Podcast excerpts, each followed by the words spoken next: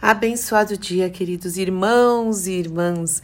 Que a graça, a paz, o amor e a alegria do Senhor, que é a nossa força, esteja sobre a sua vida, sobre o seu lar em mais esta manhã, mais esta manhã, onde as misericórdias benditas do Senhor se renovaram. Louvado e honrado seja o nome do nosso Deus e Pai.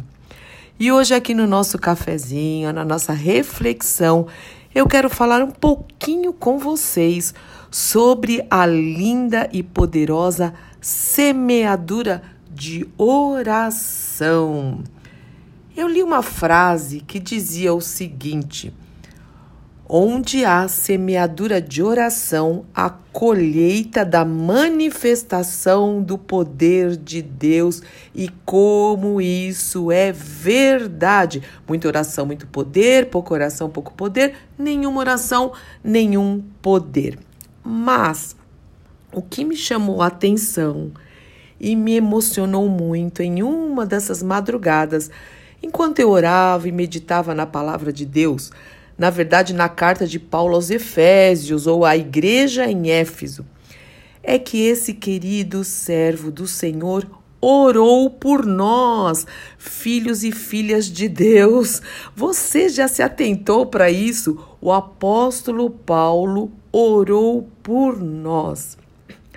A carta aos Efésios é uma das cartas da prisão, chamada Cartas da Prisão e ela está entre as cartas de Paulo que foram escritas quando o apóstolo, o apóstolo esteve aprisionado pela primeira vez em Roma por causa do evangelho de Cristo. Ele pregava o evangelho de Cristo. Aleluia. Ela é uma carta poderosa que oferece ensinamentos essenciais para a compreensão da fé cristã, para a vida da igreja e fala muito sobre a nossa identidade em Cristo Jesus. Leia Efésios, leia este livro, ou esta carta, na verdade, maravilhosa. Eu sei que vai te edificar muito. Porém, o que tocou o meu coração, sabe aquela coisa, né? Que me fez chorar, cair lágrimas, os olhos começam a encher de lágrima, né? Ficar marejados de lágrima. Além de todos esses ensinamentos que tem nessa carta, é claro, foi imaginar o apóstolo Paulo preso num lugar horroroso que era a prisão. Se prisão já é, já é horrorosa, imagina naqueles dias.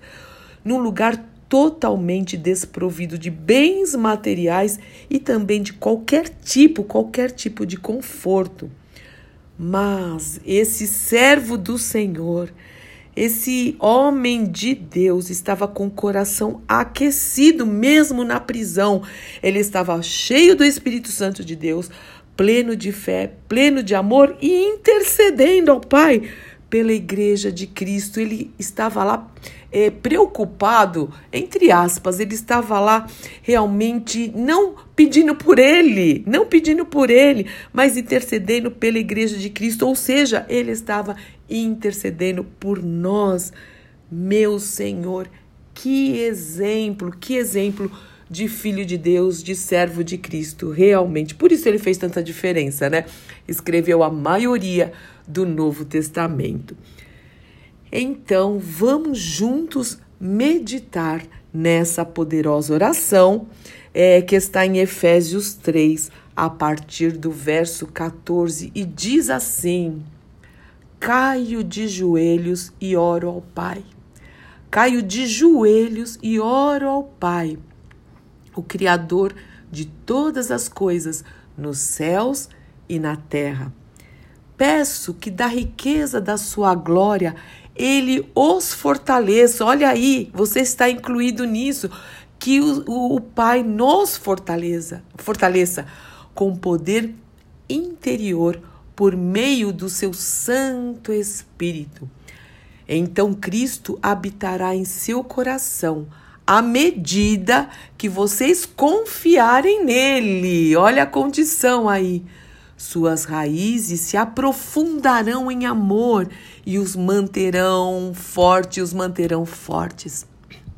Também oro, também peço ao Senhor como convém a todo povo santo que vocês possam compreender a largura, o comprimento, a altura e a profundidade do amor de Cristo. O apóstolo Paulo estava suplicando ao Senhor que nós possamos entender este amor maravilhoso que nos constrange, que é o amor de Deus por nós. E ele continua: que vocês experimentem este esse amor, ainda que seja grande demais para ser inteiramente compreendido, e é verdade.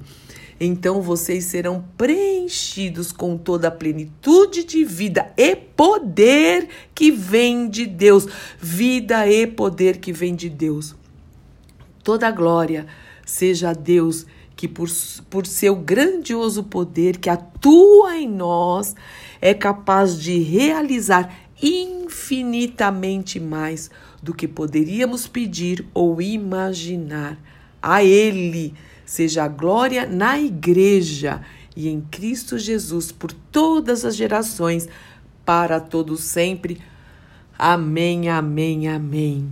Aí o apóstolo Paulo estava falando com o Senhor, ele estava orando, mas ele continua a sua carta no capítulo 4, falando conosco, falando com a igreja. Ele diz o seguinte: Portanto, como prisioneiro no Senhor, suplico-lhes, ele nos roga novamente, que vivam de modo digno do chamado que receberam.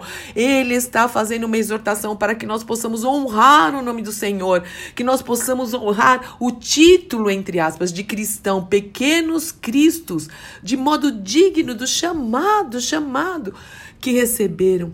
Sejam sempre humildes e amáveis, tolerando pacientemente uns aos outros em amor. Façam todo o possível para se manterem unidos no Espírito, como a Bíblia fala, como o Senhor nos exorta sobre unidade do corpo de Cristo. Lembra lá no, no Salmos é, 133? Ó, oh, quão bom e quão suave é que os irmãos vivam em unidade, vivam em união. Continuando aqui em Efésios 4.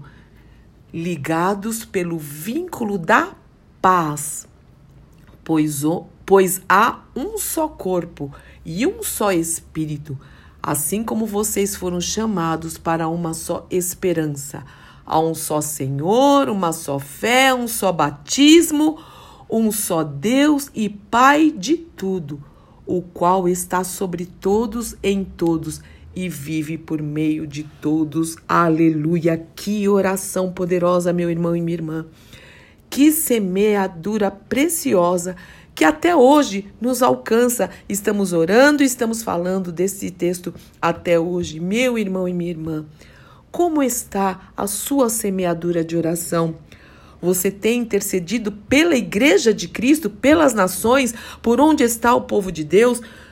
Você tem intercedido pelos irmãos, pelas irmãs ou pela sua família também? Você ora pela sua família, pela sua casa, casamento, filhos? Isso se você é casado, se é solteiro, pelos seus pais e etc.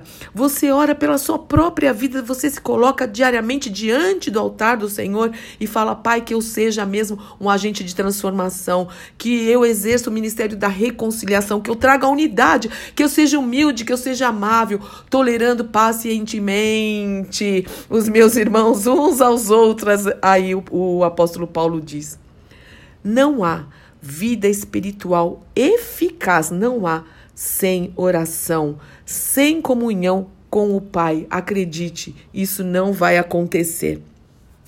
Lembrando também que em João 17, no Evangelho de João 17, um dia eu quero falar somente sobre esse texto.